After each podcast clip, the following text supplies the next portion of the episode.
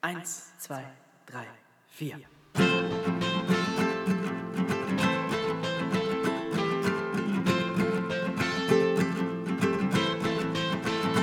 Draußen schneit's, obwohl es Sommer ist. Die Zukunft ist so ungewiss. Die Miete wird erneut erhöht und immer kommt dein Zug zu spät. Immer deiner. Der Alltag nervt, komm, wir besiegen ihn mit Nerdkram, Punk und Koffein.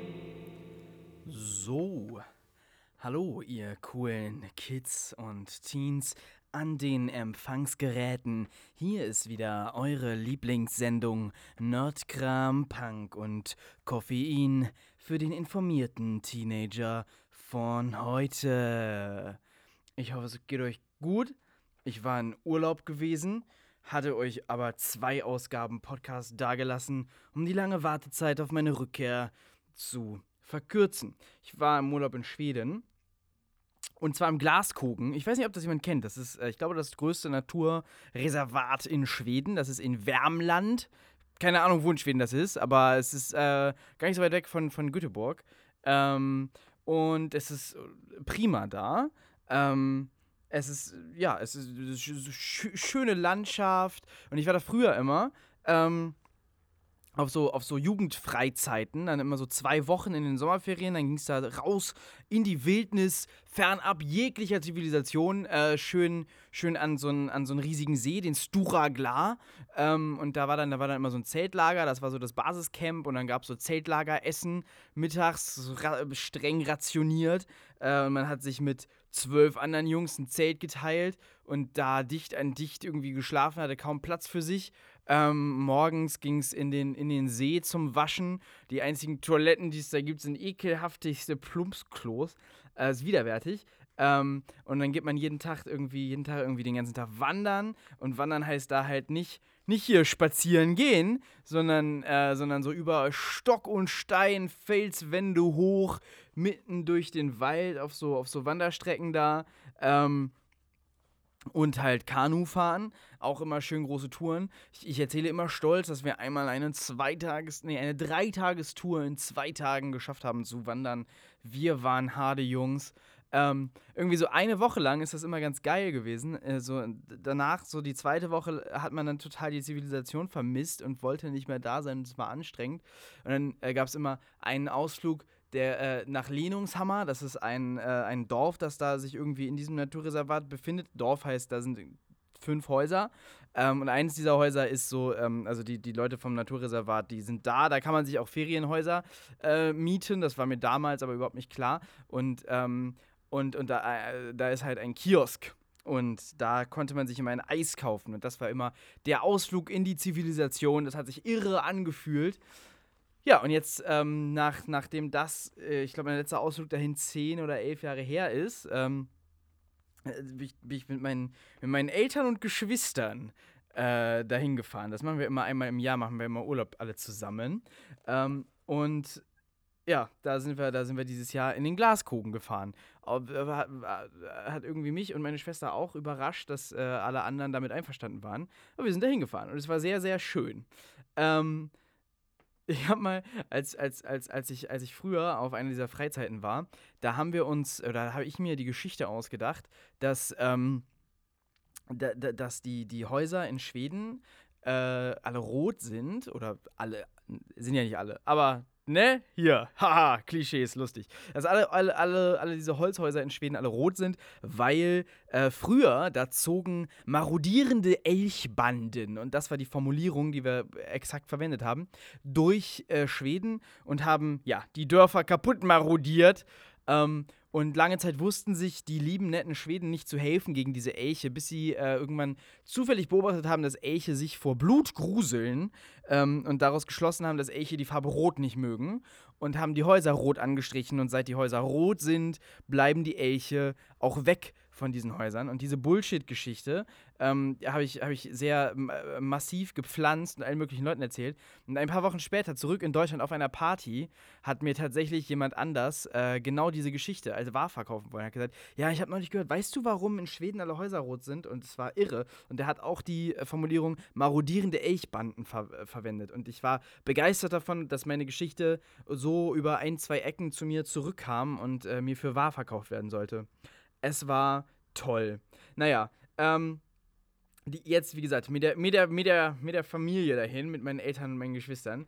Ähm, wir waren nicht draußen irgendwo fernab der Zivilisation am See. Wir waren direkt in Lehnungshammer ähm, in, einem, in, einer, in einer Ferienwohnung. Es war also alles deutlich zivilisierter ähm, als früher. Und als Erwachsener hat man auch einen ganz anderen Blick auf dieses äh, Naturreservat als, als, äh, als früher. Diesmal ist es mir und meiner Schwester auch, die auch einmal mit war äh, auf einer dieser Freizeiten, ähm, viel mehr vorgekommen äh, wie ein Freizeitpark äh, im Grunde. Ähm, ich dachte, eigentlich wäre es geil, wenn die hier irgendwie noch so Dinosaurier hin, hin ähm, installieren würden, so mechatronische, die sich bewegen, äh, die dann irgendwie mal aus dem, aus dem See rauskommen, wenn man darauf äh, unterwegs ist oder im Wald plötzlich irgendwo auftauchen. Weil äh, da, führen, da führen Straßen durch, es ist super sicher ähm, und so weiter. Man ist aber von den Straßen relativ schnell weg und im Wald und fühlt sich wie in der, in der größten, wie, wie, wie in der tiefsten Natur. Und es ist halt echt so ein, ja, so ein, so ein Abenteuer-Freizeitpark-Ding. Man kann dann da Kanu fahren gehen und so, aber es ist alles sehr, sehr professionell. Ähm, es gibt so Unterstände, wo man, wo man schlafen kann, so irgendwie im Wald. Die werden offensichtlich total, total perfekt gepflegt. Da ist immer frisches Feuerholz und so. Ähm, und, und, und das, das war mir alles so als, als Jugendlicher gar nicht so bewusst. Es fühlte sich an, als wären wir wirklich mitten im Nirgendwo und alles ganz wild und gefährlich. Äh, und jetzt so ist mir aufgefallen, nee, ist es gar nicht. Das ist sehr, sehr safe und behütet hier. Und im Grunde ist es ein einziger Freizeitpark. Übrigens fast ausschließlich für Deutsche. Also eine Ansammlung von Deutschen da. Deutsche Outdoor-Fans können da können sich da ein bisschen ausleben, ohne dass es zu gefährlich wird. Ist aber äh, super schön, ist keine, keine Kritik, nur sowas, was mir aufgefallen ist. Hat es, äh, hat es ein kleines bisschen entzaubert, aber es war wundervoll da. Äh, besonders toll ist da, es gibt, was heißt besonders toll?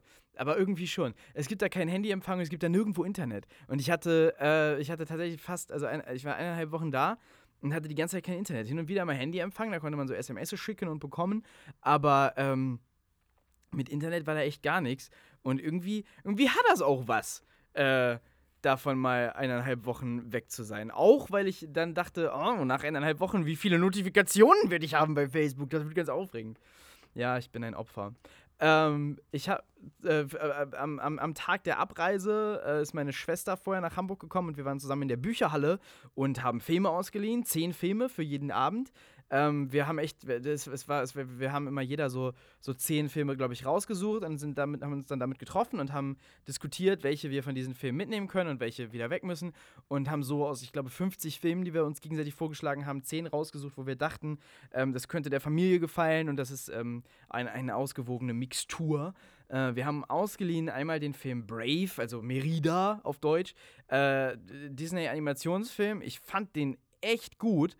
Ähm, also so für so, also ja, doch, ich fand den, ich fand, ich fand, ich fand den ganz schön. So, ähm, es geht um, es geht also um so eine, um, um, eine schottische Prinzessin und sie ist halt ganz unprinzessinnenhaft und wild und äh, spielt mit Waffen und so und ihre Mutter ist da dagegen und es ist eine Mutter-Tochter-Geschichte und nicht so ein klassisches Disney-Prinzessinnen, äh, Prinzessin und Prinz-Ding, sondern es geht tatsächlich um die Mutter und die Tochter und die Beziehung der beiden zueinander. Es gibt keine Liebesgeschichte darin und das fand ich äh, einmal total erfrischend. Äh, dann ist das super äh, niedlich erzählt. Also sie, äh, also die, die Merida ähm, soll, soll heiraten. Die Mutter hat das so ausgeschrieben. Lauter, äh, lauter schottische Clan-Chefs kommen mit ihren Söhnen, die sie da vorstellen wollen. Drei Stück, glaube ich, und die Söhne sind alles totale Trottel. Ähm, und äh, die sollen dann irgendwie in so einem Wettbewerb um Merida kämpfen. So unter anderem irgendwie Bogenschießen. Und sie kann das halt viel besser als die drei. Ähm, und bladibla, führt alles zu großem Konflikt. Sie rennt dann da raus und findet, äh, findet eine Hexe und sagt, sie möchte gerne einen Zauber, der dafür sorgt, dass ihre Mutter sich ändert. Sie reden nicht darüber, inwiefern sie sich ändern soll, aber sie soll sich ändern. Die Hexe macht das ähm, und die Mutter wird ein Bär. und dann geht es darum, wie die beiden, äh, und, und, ach genau, Bären sind ähm, äh, von, von dem Clan, den sie, den sie da haben, die, die, die Erzfeinde. Also der Vater ist äh, einmal von einem Bären attackiert worden und hasst Bären und so. Und das ist ein großes Ding. Und die Mutter wird halt ein Bär und, ähm, und das ist echt süß erzählt. Es ist eine schöne Geschichte, es hat ein super Tempo, sympathische, sympathische Charaktere. Ähm, und ein ungewöhnlicher äh, Konflikt, gerade für diese Art von Film. Äh, und das fand ich, fand ich schön. Hat mir gut gefallen, kann ich weiterempfehlen. Der Look, ich, also das sind, glaube ich, dieselben Leute, die auch diesen, diesen Rapunzel-Film gemacht haben und dann jetzt auch ähm, Frozen. Äh, das ist alles so ungefähr ein Look. Und dieser Look hat, da habe ich ein bisschen gebraucht, mich daran zu gewöhnen. Und ich finde ihn hier bei, bei Brave noch am besten von allen drei Filmen. Der Look hat mir gut gefallen. Hier ähm, bei, bei, bei diesem Rapunzel-Film, der gefällt mir das nicht. Den habe ich deshalb auch noch nicht geguckt. Einfach weil, weil, weil mir das optisch nicht gefällt. Und bei Frozen bin ich so ein bisschen on the edge. Aber bei Brave fand ich es ganz schön. Sah alles schön aus, war alles schön animiert. Gerade habe ich ähm, äh, Samples gesehen aus, aus so einem Tarzan-Animationsfilm, äh, der in Deutschland produziert worden ist. Und das sieht aus wie. Sieht aus wie die Sims um 2000. Warum sieht ein Animationsfilm 2016 aus wie die Sims?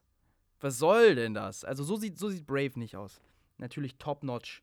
Nee, Look gefällt mir. Auch wenn ähm, wenn ich den grundsätzlich ein bisschen schwierig finde. Aber schön. Schöner Film, hat mir gut gefallen, kann ich einfach nur empfehlen. Kann ich empfehlen. Ist schön. Ist natürlich ein Kinderfilm, ne?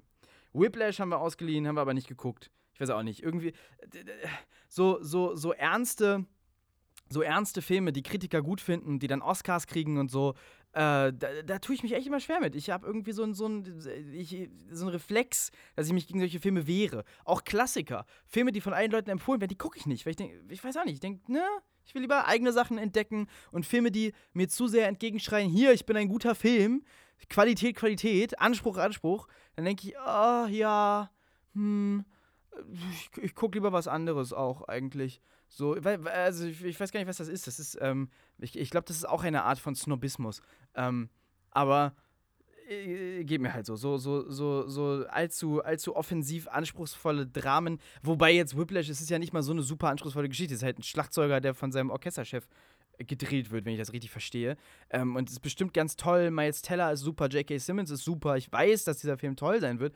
Aber ich glaube, äh, irgendwie habe ich bei sowas immer das Gefühl, dass so viel gibt es mir nicht. Ich kann mir zwei tolle Performances angucken und denken, hm, hm toll, toll gemacht, hey, hey. Aber darüber hinaus, oh, ich weiß nicht, also so, so, so objektiv gesehene Qualität hm, ich habe da irgendwie ein Problem mit. Ich weiß, hat das noch jemand? Bin ich der Einzige? Ich bin weird. Ich bin weird. Dann, so finster die Nacht. Ich musste alle zwingen, diesen Film mit mir zu gucken, weil der wird ja immer noch vermarktet als Horrorfilm, was er nicht ist. Äh, heißt, ist ein schwedischer Film, äh, Let den Retter kommen in. Ähm, es gibt ein amerikanisches Remake, das ich niemals, niemals, niemals sehen will. Ähm, Let the Right One In ist der englische Titel. Das amerikanische Remake heißt Let Me In, warum auch immer. Ähm, ja, da, klar, weil es kürzer ist, ne? Naja, äh, ein, ein, ein, äh, ein sehr süßer, sehr melancholischer Film. Diese Art und Weise, ich weiß nicht, ob das typisch schwedisch ist, aber ähm, diese Art und Weise, Filme zu machen, finde ich auch bei den Astrid Lindgren-Filmen schon so toll. Dieses unaufgeregte, sehr ruhige, fast meditative zeitweise, was einfach eine Atmosphäre aufbaut, äh, die Charaktere werden nicht groß erklärt, die Dialoge sind nicht total ausufernd, die Charaktere erklären sich nicht selber, ähm, also verbal meine ich, sondern, sondern man kommt da so rein und man kommt da so mit und man sieht das so und das hat, ähm, das, das, das, hat dadurch so eine ganz eigene Poesie. Es ist im, oft sehr melancholisch und es hat eine ganz eigene Tiefe und es ist ähm, total schön zu gucken, total angenehm, weil es auch so unaufgeregt ist. Ähm, das gefällt mir super bei den Astrid Lindgren-Filmen und das ist, wirkt vielleicht wie ein komischer Vergleich mit einem Film, der als Horrorfilm vermarktet wird, ähm, der auch äh, vor allem viel kälter ist. Diese Astrid Lindgren-Filme bestechen ja auch damit, dass sie immer diesen schwedischen Sommer viel inszenieren und, und, und sehr, sehr warm sind. Und auch wenn es im Winter spielt, dann geht es um die Wärme und Gemütlichkeit da drin. Ähm, dieser Film, dieser Film setzt auf, auf Kälte, äh, viel draußen, viel menschliche Kälte unter diesen Kindern. Es wird auch einfach demonstriert, wie grausam Kinder zueinander sein können.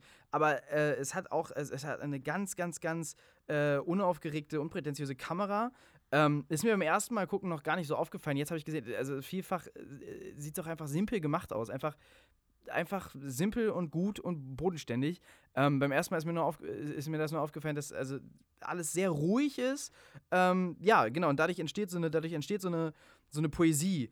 Ähm, und viel, und das finde ich besonders auffällig bei diesem Film, viel, vielfach ähm, passieren die, die ganz wichtigen oder schockierenden Dinge irgendwo am Bildrand. Es wird einem überhaupt nichts irgendwie so ins Gesicht gerieben. Also es gibt so eine Einstellung, ähm, ah, die, die Handlung ist, die Handlung ist, äh, ein kleiner Junge wird in der Schule gemobbt und äh, lernt ein ähm, lernt äh, ein, ein, ein, ein, kleines Mädchen kennen, das nebenan einzieht mit einem merkwürdigen Mann. Und äh, irgendwas ist mit diesem kleinen Mädchen faul. Und äh, ich meine, das ist kein Spoiler, die ist halt ein Vampir.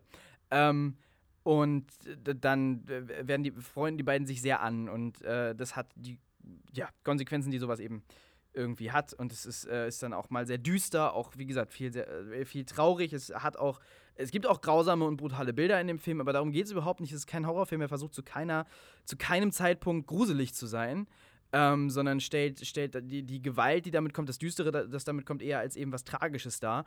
Äh, und ja, ich finde ihn, find ihn sehr, sehr, sehr, sehr schön gemacht. Und das ist halt, was mir dabei vor allem auffällt, ganz viel, ist, dass, dass viel Dinge, die eben ein Horrorfilm uns ins äh, Gesicht reiben würde, die ein Horrorfilm mit einem Jumpscare verbinden würde, also irgendwo am Bildrand passieren. Es gibt so eine totale von so einem Krankenhaus, ziemlich weit. Vorne aus dem Krankenhaus kommt irgendwie eine Krankenschwester raus, die ist quasi im Bildfokus und dahinter, und das kann man durchaus verpassen. Dahinter, im Hintergrund ist halt zu sehen, wie die, wie, wie, wie, wie, wie die, das kleine Vampirmädchen ähm, die, äh, das, äh, die Krankenhausmauer hochklettert, um da irgendwie durchs Fenster zu kommen. Das kann sogar aus Kostengründen äh, so gemacht worden sein, weil es natürlich leichter ist, so einen digitalen Effekt da hinten zu verstecken, wenn er nicht allzu gut ist. Ähm, es äh, sieht super aus und kommt total gut und ist. Ähm, äh, und, und so, äh, solche Beispiele gibt es noch mehr in diesem Film. Auch, auch das, ähm, das Finale im Schwimmbad äh, ist, ist dann ein anderes Beispiel. Ähm, und ja, ich finde das, ich finde das sehr gut, dass ähm, genau viel, viel, vielfach uns der Spektakel nicht, äh, nicht um die Ohren gehauen wird, sondern, sondern so, so passiert, so am Bildrand oder sogar mal außerhalb des Bildes und angedeutet wird und so. Und das ist, ähm, sehr, sehr schön. Ein sehr melancholischer Film, ziemlich traurig, ziemlich schön. Einfach gut. Einfach. Und hat, halt auch eine, eine krasse atmosphärische Dichte. Kann ich nur jedem ans Herz legen. Ähm, und auch meiner Familie gefiel dieser Film, obwohl sie alle vorher gesagt haben, äh, wir wollen keinen Horrorfilm gucken. Aber dann hatte ich nämlich recht gehabt. Brothers Bloom, erste Viertelstunde haben wir geguckt. Äh, Brian Johnson hat den gemacht, der. Oder Ryan? Äh, vielleicht habe ich den Namen gerade voll falsch gesagt. Ich glaube, er heißt Ryan. Rian. Er wird komisch geschrieben. Hm. Ich werde nicht sagen, wie der Regisseur heißt. Ich nehme das zurück. Ähm, ein Regisseur hat den gemacht, der Regisseur, der Star Wars Rogue One jetzt. Stimmt das? Nee, gar nicht. Der Regisseur, der Star Wars äh, Episode 8 macht. Gott, was ist denn los mit mir? Ich bin, ich bin, ich bin, ich bin ja überhaupt nicht in Form heute. Ich entschuldige mich an dieser Stelle für diesen Podcast, aber äh, vielleicht hilft er gut beim Einschlafen. Ich glaube, der hilft gut beim Einschlafen. Ich rede trotzdem weiter. Es ist sehr warm hier in meiner kleinen Gesangskabine. Ähm, äh, Brothers Bloom, ja genau. Äh, der Regisseur macht jetzt gerade den zweiten Star Wars Teil. Der hat äh, Jumper, ach, von wegen Jumper, Looper hat der gemacht, nicht Jumper. Äh, kann man gut verwechseln, die beiden Filme. Äh, oder Looper, das ist der Film mit ähm, Joseph Gordon-Levitt und Bruce Willis. Einer der wenigen Filme, wo Bruce Willis sich scheinbar dafür interessiert hat, was er da tut. Ähm, wo das, das Konzept ist, dass Leute ähm, eben Auftragskiller sind, Leute ermorden, die kriegen immer aus der Zukunft jemanden, jemanden geschickt, der hat einen Sack über dem Kopf, den müssen sie einfach nur erschießen. Die müssen zu einem Ort gehen, dann wupp, erscheint da jemand und erschießen sie und Ende. Ähm, das ist halt in der Zukunft das perfekte Verbrechen. Diese Leichen werden nicht gefunden, ne? sind ja in der Vergangenheit. Und ähm, der Deal ist aber, die Leute leben gut und irgendwann, äh, irgend, äh, ihr letztes Opfer sind sie halt selber. So, und wenn sie das, wenn sie sich dann quasi selber ihre alte Version selber erschossen haben, dann, ähm, dann sind sie pensioniert, kriegen viel Geld äh, und ja, und können, können machen, tun und lassen, was sie wollen. Ähm, und eines Tages bekommt halt unser Joseph Gordon-Levitt sich selber in Eil zurückgeschickt, nämlich Bruce Willis. Er verändert seine optische Erscheinungsform deutlich. Äh, und der haut ab. Und irgendwie, ja, ähm, gegen sie, gehen sie gegen das System. Und der Film ist super, sehr, sehr, sehr unterhaltsam, sehr gut gemacht. Ähm, und Brothers Bloom hatte ich gehofft, ist so ähnlich. Brothers Bloom fand ich aber scheiße. Ich habe nur die erste Viertelstunde geguckt. Wie gesagt, wir haben dann ausgemacht, weil wir gesagt haben, unsere Zeit ist zu schade dafür, wir müssen einen guten Film gucken.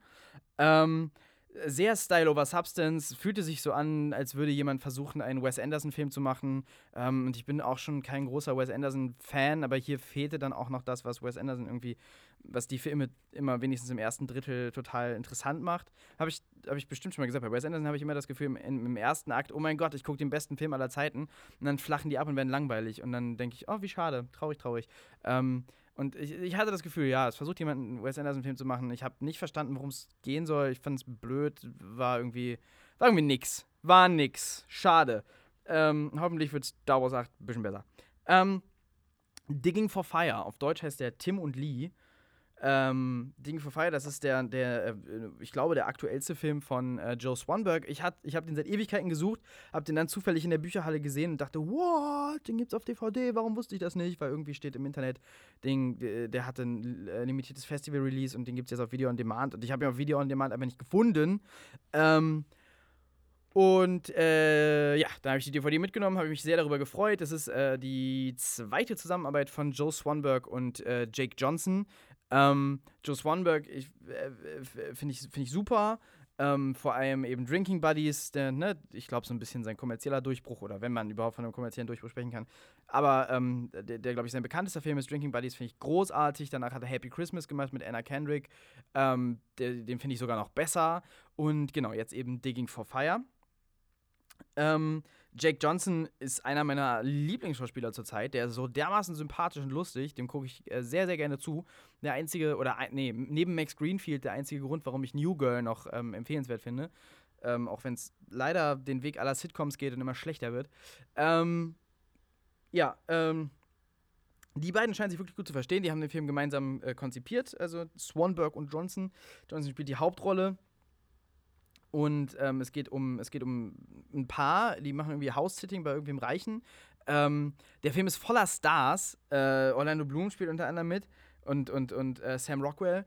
Äh, und, und auch wieder Anna Kendrick und Brie Larson und so. Also es ist echt ein äh, krass starbesetzter Film. Ähm, wundert mich daher auch, dass der, dass der nicht irgendwie weiter weitere Kreise gezogen hat. Ich finde ihn sehr, sehr gut. Äh, wieder äh, ziemlich dialogbasiert. Das meiste bei, bei, bei Swanberg immer improvisiert.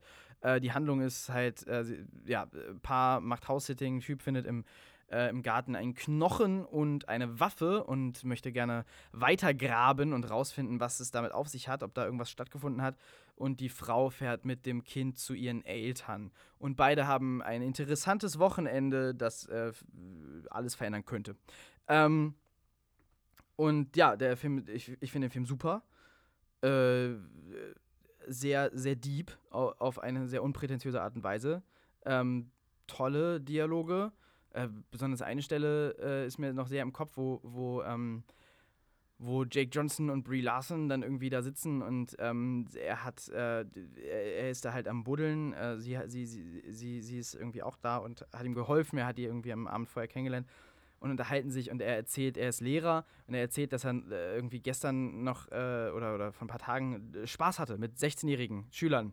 Ähm, und sie waren, sie waren auf dem, auf dem Parkplatz und haben Witze gemacht und so. Und er, er fühlte sich überhaupt nicht älter. Er fühlte sich, äh, er fühlte sich gleich alt. Er hatte überhaupt nicht das Gefühl, dass es ein Age Gap gibt. Und dann hat er irgendwie die, ihre Spiegelung, also die Spiegelung von der Gruppe gesehen in, einer, in, einer, ähm, in einem Auto, das neben ihm stand und dachte, wow, I'm old. I'm gonna die. Und das ist einfach total gut gespielt von dem, von dem Johnson und ein total schöner, schöner kleiner, ja, Monolog mehr als Dialog. Aber äh, der ganze Film lohnt sich sehr. Ähm, seine Frau, Lee, er heißt ja Tim und Lee, ähm, finde ich total unsympathisch zwar, aber auch ihr Ding dabei ist äh, total interessant zu gucken. Was ich äh, irgendwie lustig finde, ist ähm, insgesamt äh, scheint es mir so, wenn man sich das rein optisch mal anguckt, ähm, dann sind die Joe Swanberg-Filme, wenn man sie so hintereinander sieht, so auch die Geschichte von einem sozialen Aufstieg. Wenn man sich die, die, den ersten Film anguckt, der in einer, in einer, runtergerockten WG spielt, wo alle nur total wenig Platz haben und das, ist, das, das Bild ist halt so Camcorder und irgendwie grainy und, äh, und, und es spielt bei armen Leuten und so. Und dieser Film ist total hochglanz, voller Stars und äh, spielt die ganze Zeit in den krassesten reiche Leute-Locations. Ähm, ja, da ist, da ist zwischendurch etwas passiert ist Geld dazu gekommen. Ähm, aber es hat ihn nicht korrumpiert. Ist ein sehr, sehr guter Film. Wir haben Chihiros Reise ins Zauberland geguckt. Endlich habe ich einen Miyazaki-Klassiker geguckt und es hat sich sehr gelohnt. Toller, toller, toller, toller, toller Film. Ähm, äh, äh Chihiro und ihre Eltern äh, ziehen in ein, äh, ziehen in ein neues Dorf ähm, ihr, zufällig kommen sie vorbei an einer komischen Burg oder sowas und ihre Eltern wollen da mal reingucken. Da drin ist ein äh, scheinbar verlassener Jahrmarkt aufgebaut. Die Eltern finden da einen Stand mit Essen und fangen an zu essen und verwandeln sich dadurch in Schweine. Äh, ich glaube, die Sonne geht unter und zack, befindet sich Chihiro im Zauberland und wird von einer äh, Baba Yaga-mäßigen Hexe versklavt und muss in einem äh, Badehaus für Geister arbeiten. Und ähm, irre gut. Äh, nähert sich aus äh, viel weltweiter Mythologie. Ähm, ja, sehr, sehr entspannt, ein paar Messages drin, sehr environmental. Ähm, und ja, nö, einfach, einfach schön gemacht, tolle Animation, super gezeichnet, sieht alles hervorragend aus.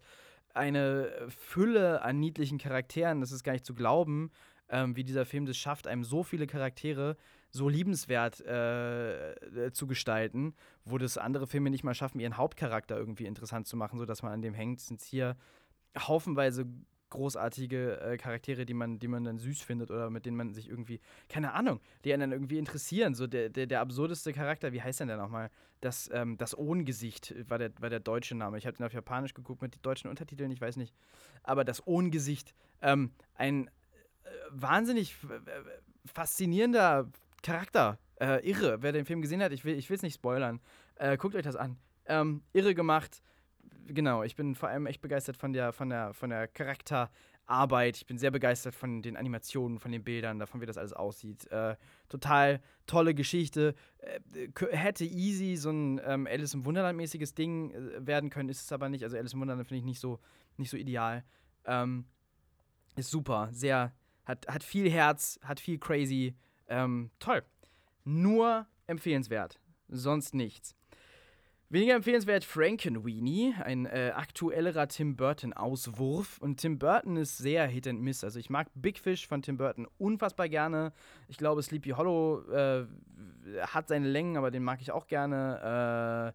Äh, hier natürlich Beetlejuice, äh, schöner Film.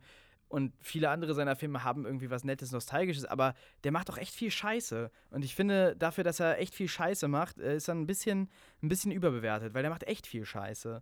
Ähm, so, äh, wenn man, also diese, seinen Alice im Wunderland-Film, ich finde seinen Charlie in der Schokoladenfabrik auch wirklich nicht gut. Ähm, und Frankenweenie ist, ja, weiß ich nicht, ein seelenloses, langweiliges Ding. Es, sind voller, es ist voller Filmzitate. Ich glaube, man sieht so, was der, was der Film machen soll. Es ist natürlich erstmal irgendwie ballsy, einen äh, Animationsfilm für Kinder in Schwarz-Weiß zu machen. Ähm, der ist auch nicht so richtig für Kinder, aber er ist auch nicht so richtig für Erwachsene und der ist vor allem so ein bisschen platt. Und genau das, was ich gerade bei Chihiros Reise im Zauberland gesagt habe, dass der Film das schafft, merkwürdigerweise einem super viele Charaktere super schnell total sympathisch zu machen, obwohl sie total weird sind. Das schafft dieser Film gar nicht. Ich, äh, ich kann mich an keinen der Charaktere erinnern. Und das, wo er die, wo er die äh, rührseligste Tränendrüsenprämisse aller Zeiten hat, dass also äh, der Hund von einem Jungen stirbt und der Junge so traurig ist und äh, den, den Hund wieder erweckt. Also wie, wie, ähm, wie, wie einfach kann man sich noch machen, irgendwie das Herz des Publikums zu erweichen. Äh, tote Hunde sind immer äh, ein Tränengarant. Aber irgendwie schafft der Film das nicht ähm, dass, dass ich mich damit emotional irgendwie verbunden gefühlt hätte. Ein paar von den Filmzitaten fand ich ganz nett, dass plötzlich Gamera äh, auftauchte, äh, war äh, ulkig. Ähm, und ach, all die Referenzen an diese ganzen klassischen äh, Monster-Horrorfilme, aber mehr war auch nicht. Also selbst da, ja, haha, lustiges Zitate raten. Da kann ich mir auch einen Tarantino-Film angucken und habe daneben auch noch einen guten Film. Ähm, Frankenweenie kriegt von mir keine Empfehlung sehr langweilig. Sehr langweilig und platt. Wir haben auch noch ausgeliehen Small Island, ein BBC-Zweiteiler mit ähm, Benedict Cumberbatch. Ich hatte keine Zeit, den zu gucken. Ich war äh, irgendwo im Busch in einem Unterstand schlafen, als mein kleiner Bruder und seine Freundin sich den angeguckt haben. Mein Bruder rezensierte den Film mit folgendem Wortlaut: Ja, nee, also der war schon spannend gemacht, aber der war halt, ähm, lang und dann auch nicht so interessant. Also, ja. Er sah aber für mich schon vom Cover her so aus. Ähm, Pirates of the Caribbean 4 haben wir geguckt. Äh, fand ich, äh, ich habe mich irgendwie gegen den Film, gegen den Film gewehrt. Ich, ich zwiespältiges Verhältnis zu Flut der Karibik. Ich finde, bei dem Franchise ist viel vergeudetes Potenzial. Ähm, ich mochte den ersten sehr gerne. Ich bin einer der wenigen Fans des zweiten und dritten, weil ich das mag, dass sie die Mythologie so krass erweitern. Auch wenn sie es besser hätten machen können, es ist sehr messy, aber ähm, ich, ich, ich, mag, ich mag diesen, diesen ausufernden mythologischen Teil davon. Ich stehe sehr auf so Piratenlegenden und so. Ähm, dieser vierte Teil funktioniert im Grunde wie ein Indiana Jones-Film. Also plötzlich ist Jack Sparrow unser Hauptcharakter und nicht mehr ein äh, quirky Nebencharakter, der ja eigentlich ist. Äh, plötzlich ist er unser Protagonist. Und ähm, ja, äh, äh, äh, torkelt da besoffen durch eine Geschichte, die sehr, ja, die, die auch ein Indiana Jones Teil sein könnte. Also es geht, es geht darum, eben irgendwas Antikes zu finden, wo man ein ewiges Leben kriegt. Mehrere Parteien äh, leisten sich ein Rennen dahin und er will das eben auch finden. Dann gibt es so eine Liebesgeschichte, es gibt viel Abenteuer, dann da gibt es Fallen und so und das Ende hat mich vor allem, das Finale da, ähm, hat mich vor allem stark erinnert an das Finale von, äh, ich glaube, Jäger des verlorenen Schatzes. Ich bin mir aber nicht ganz sicher. Ähm, ja, fand ich nur interessant zu sehen, dass sie, dass sie scheinbar sich die Indiana Jones-Formel genommen haben dafür. Ich finde, es funktioniert. Meiner Meinung nach schöner, unterhaltsamer Popcorn-Film. Ähm, nicht mehr, auch nicht weniger, aber ähm, auch jetzt nichts, was irgendwie lange bei einem bleiben würde. Johnny Depp als Jack Sparrow, wenn es einem nicht langweilig wird, dann ist es schön, was er da macht. Äh, diese neue Liebesgeschichte habe ich jetzt nicht so richtig gekauft, aber ich mag, wie sie das immer schön ambivalent halten und es nie kitschig wird. Und äh, der Humor hat ja doch teilweise irgendwie mehr Ecken und Kanten als in anderen äh, solchen Franchises und so. Flut der Karibik nach wie vor etwas, was ich mir, glaube ich, immer gerne angucke. Ähm, dieser Film, ja, sehr unterhaltsam. Ich, ich glaube, da ist noch mehr Potenzial, aber ich glaube nicht, dass das jemals ausgeschöpft wird. Aber äh, ja, schön, schöner Film. Schöner, schön, schön gemacht. Dann noch gesehen A Long Way Down, basierend auf einem Buch von äh, Nick Hornby. Ähm, und ja, Nick Hornby-mäßig natürlich ähm, so angedeutetes Drama mit viel Quirk und viel gut Zeug. Keine Ahnung, ich habe das Buch nicht gelesen, meine Schwester hat das Buch gelesen, sagt, das Buch ist viel besser als der Film. Der Film ist nicht gut. Ähm, hier, Dingens, Pierce Brosnan spielt die Hauptrolle und das ist einfach wirklich kein guter Schauspieler. Was erstaunlich ist, so Schauspieler in dem Alter werden, kriegen normalerweise von alleine Tiefe. Die müssen dann gar nicht mehr besonders gut spielen, die sind alt, man filmt das Gesicht und dann haben die Tiefe. Das äh, fehlt Pierce Brosnan komplett. Also wirklich, da hat ein Toastbrot mehr Tiefe. Ähm, was schade ist bei diesem Film, es geht äh, um, um äh, vier Leute, die sich ähm, die sich alle auf dem Dach eines Gebäudes treffen, wo sie sich eigentlich alle runterschmeißen wollen. Und dann machen die einen Pakt, dass sie irgendwie bis zum Valentinstag, genau, am, an, an Silvester treffen sie sich da alle zufällig. Ähm, und dann sagen sie, okay, äh, bis zum Valentinstag bringen wir uns nicht um. Ja, und dann äh, sind sie plötzlich alle super beste Freunde und werden glückliche Menschen. Ende. Äh, Aaron Paul spielt mit und hat die einzige Szene, die irgendwie die Tiefe entwickelt, die aus dem Thema sich eigentlich von alleine ergeben sollte gegen Ende. Ähm, was, was dann, was dann, also die Szene wird dann von Pierce Brosnan meiner Meinung nach komplett zerschossen äh, eigentlich in der Prämisse viel Potenzial dann überhaupt nicht ausgeschöpft. Es ist einfach nur ein platter Feel-Good-Movie, der überhaupt nicht äh, die, die, Probleme dieser Leute ausschöpft. Ich meine, wenn das so, so schwer äh, traurige Menschen sind, dass die sich alle umbringen wollen, dann sollten deren Probleme doch ein bisschen äh, doch ein bisschen mehr, äh, weiß ich nicht, noch ein bisschen schwieriger sein. Äh, die Lösungen für die alle sind so dermaßen einfach am Ende. Ähm, irgendwie die, die, die Politikertochter, die sich umbringen will, weil sie irgendwie emotionally unstable ist und das hat dann irgendwas damit zu tun, dass ihre Schwester verschwunden ist und so und dann ähm, und, und, und, und, und, und, ihr Vater halt so berühmt und so und ihr Vater ist ein total netter, äh, sie unterstützender Typ.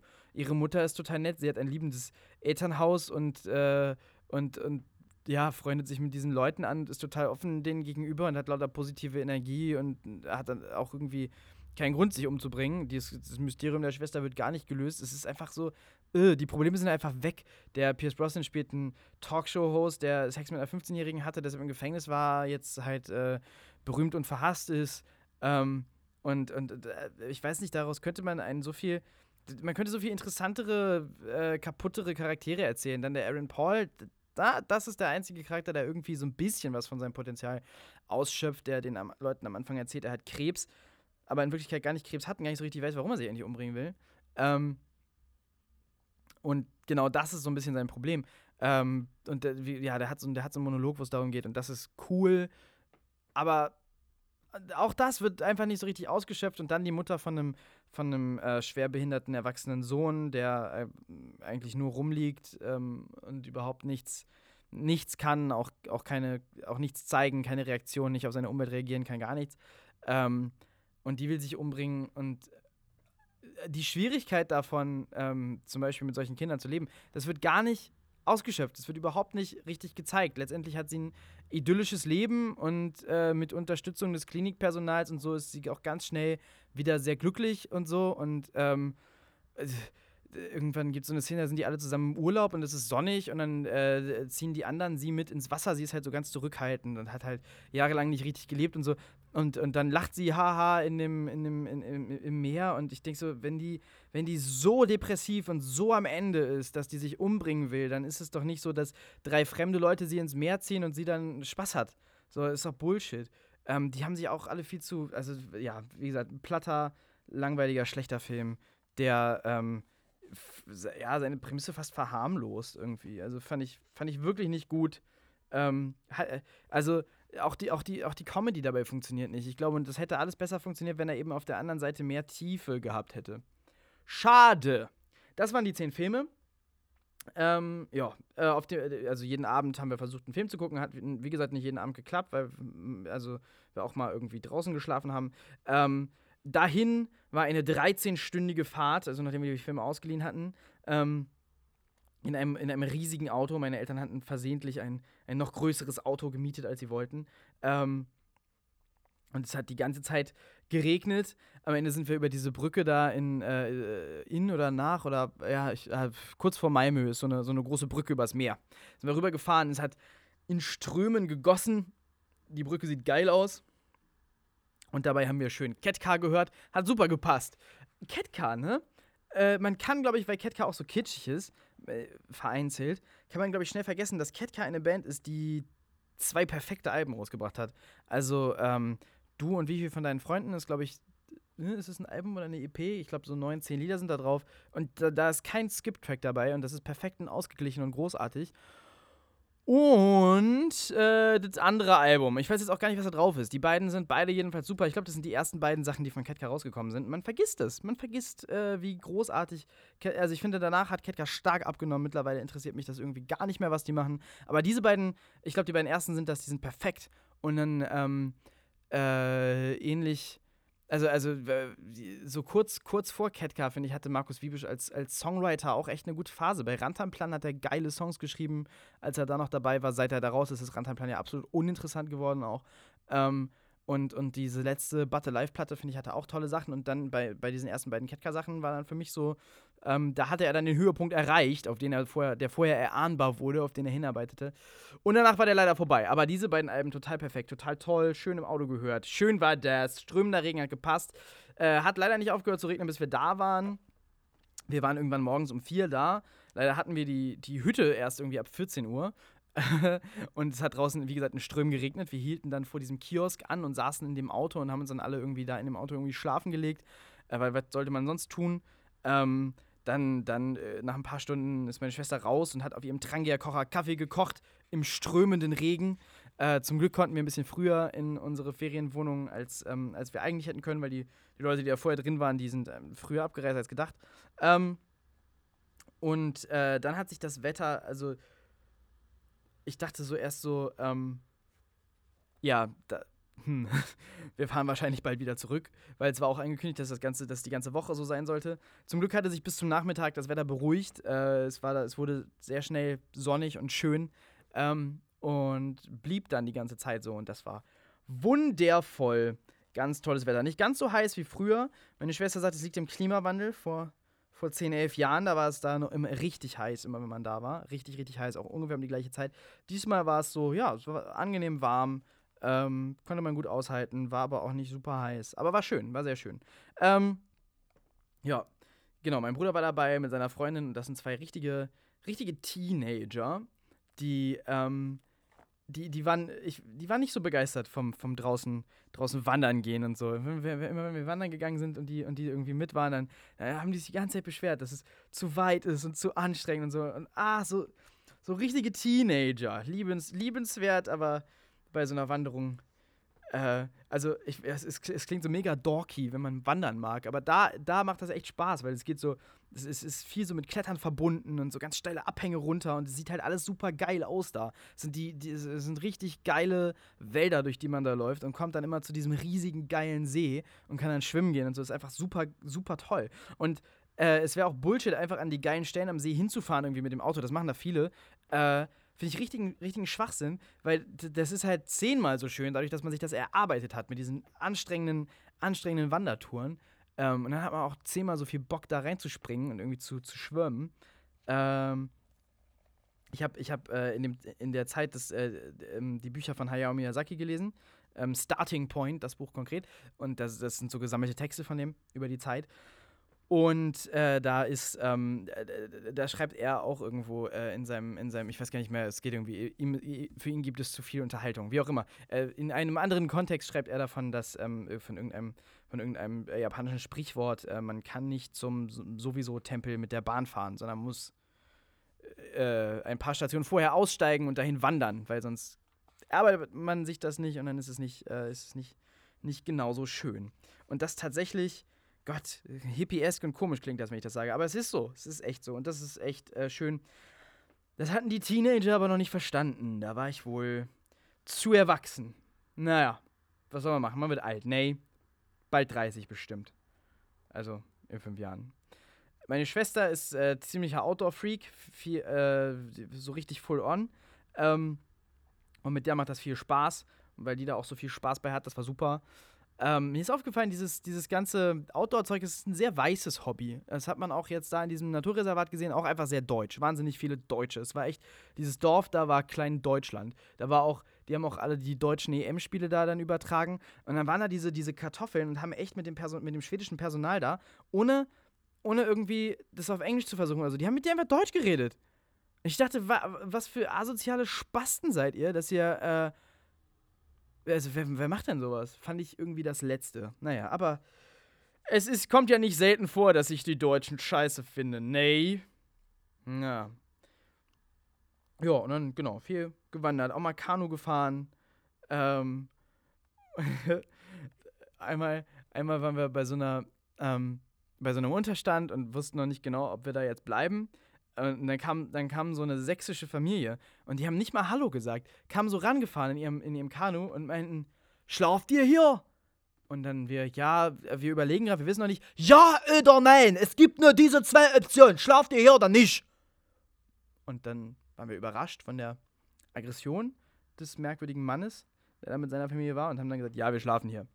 Haben wir da auch geschlafen, haben wir auch gemacht. Aber, ja, die Horrorsachsen äh, am nächsten Tag, also das war dann so, dass ähm, also meine, meine Mutter und mein Bruder und seine Freundin sind äh, zurückgefahren nach demselben Tag, aber ähm, also es ist halt so ein Unterstand aus Holz, ne? Muss man sich echt nicht bequem vorstellen. Ist so, es ist auch, also hat keine Tür oder so, ist offen nach vorne, ist einfach nur so ein Dach und ein Holzbrett. Ähm, ist schön, kann man mal machen, aber ist gewöhnungsbedürftig. Mein Vater zur allgemeinen Überraschung ist da geblieben, meine Schwester und ich auch. Und ähm, dann haben wir da, dann haben wir da gepennt und am nächsten Tag war das Wasser aber sehr in Aufruhr. Es war so, es war so stürmisch, es war extrem wellig. War, mussten eine ganze Weile da warten, kamen da erstmal nicht weg, weil mit dem Kanu kennt man halt super schnell. Ähm, und sind dann, sind dann irgendwann trotz Wellen, trotz etwas Sturm äh, da lang gefahren und waren dann sehr froh, als wir angekommen sind, ohne gekentert zu sein. Das war echt, echt keine leichte Sache. Aber auch ein bisschen geil, ein bisschen Abenteuer. Nee.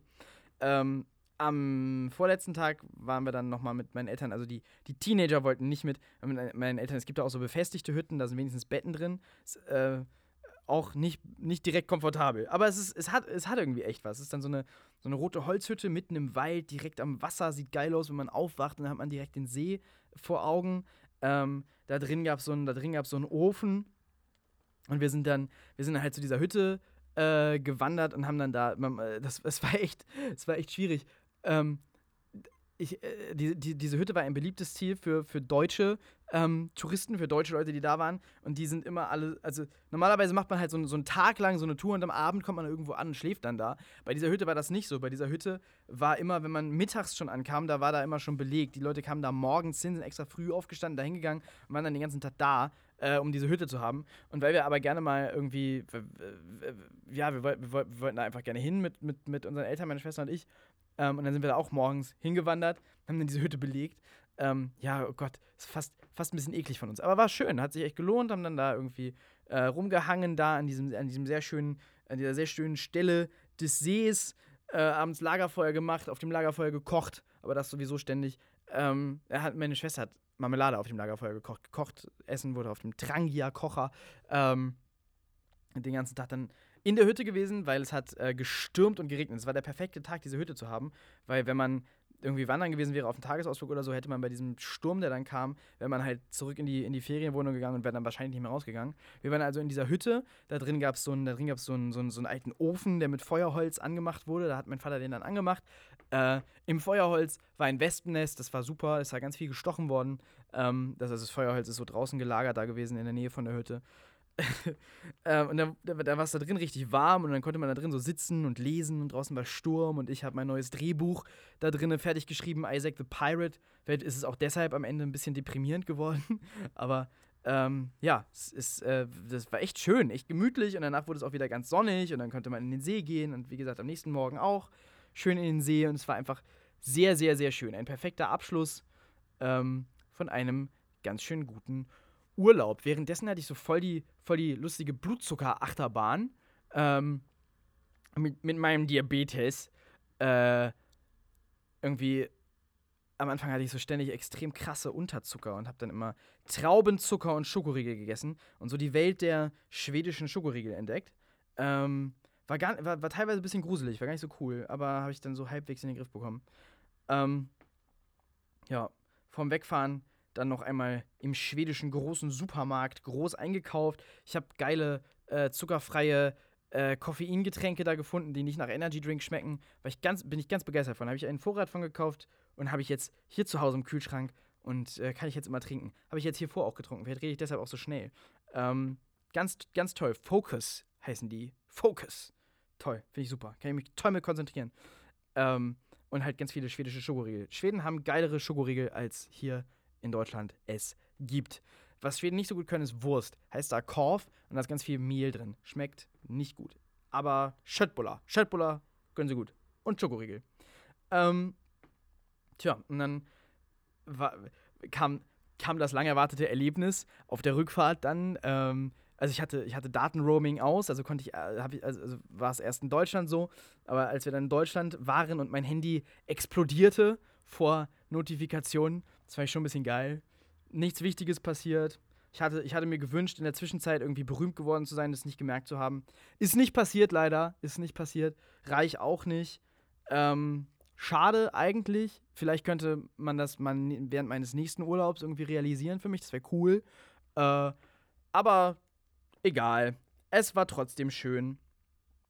Und dann äh, am nächsten Tag, direkt nachdem ich äh, angekommen bin, musste ich schon wieder hart arbeiten. Der Alltag hat mich wieder drei Tage Arbeit und ich denke, oh, ich bin urlaubsreif. Ach ja, Deutschland.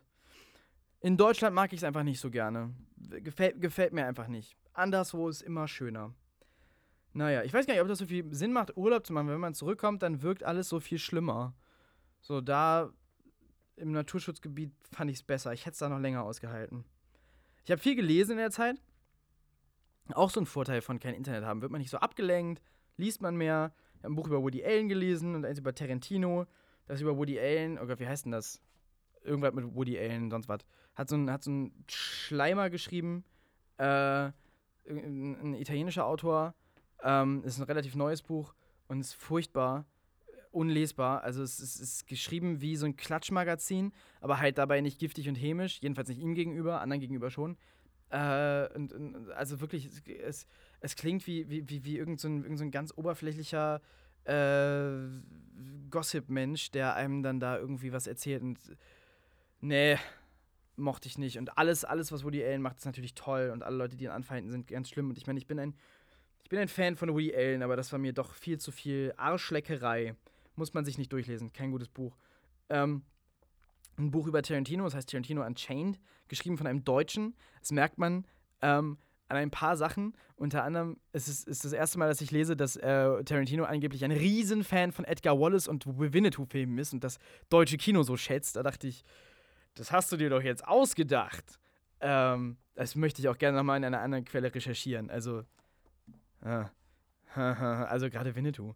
Naja, vielleicht so als Trash und lustig, keine Ahnung. Tarantino, wenn du das hörst, lieber Quentin, lieber Quentin, ähm, sag doch mal was dazu. Und dann halt äh, das riesige Kapitel über Inglourious Bastards, wo er sich dann auch überschlägt äh, in, seiner, in seiner Sicherheit darüber, dass, ähm, dass es ganz, ganz toll ist, in Deutschland Filme zu drehen, dass alle in Hollywood das machen wollen und, ähm, und äh, die ganzen positiven Zitate von all den beteiligten Leuten da äh, untergebracht hat und ja, wie toll Deutschland, Deutschland, Deutschland und so. Lustig, ich habe gerade heute gelesen, dass ähm, die Filmstudios Babelsberg äh, total in der Krise sind, weil da niemand, äh, keine internationalen Produktionen mehr hinwollen. Deutschland wird gemieden wie sonst was. Ähm, also es ist auch noch faktisch falsch. Wahrscheinlich ist das Winnetou-Ding auch faktisch falsch. Egal. Ansonsten war das Buch äh, sehr gut geschrieben, ließ sich sehr, sehr, sehr gut lesen.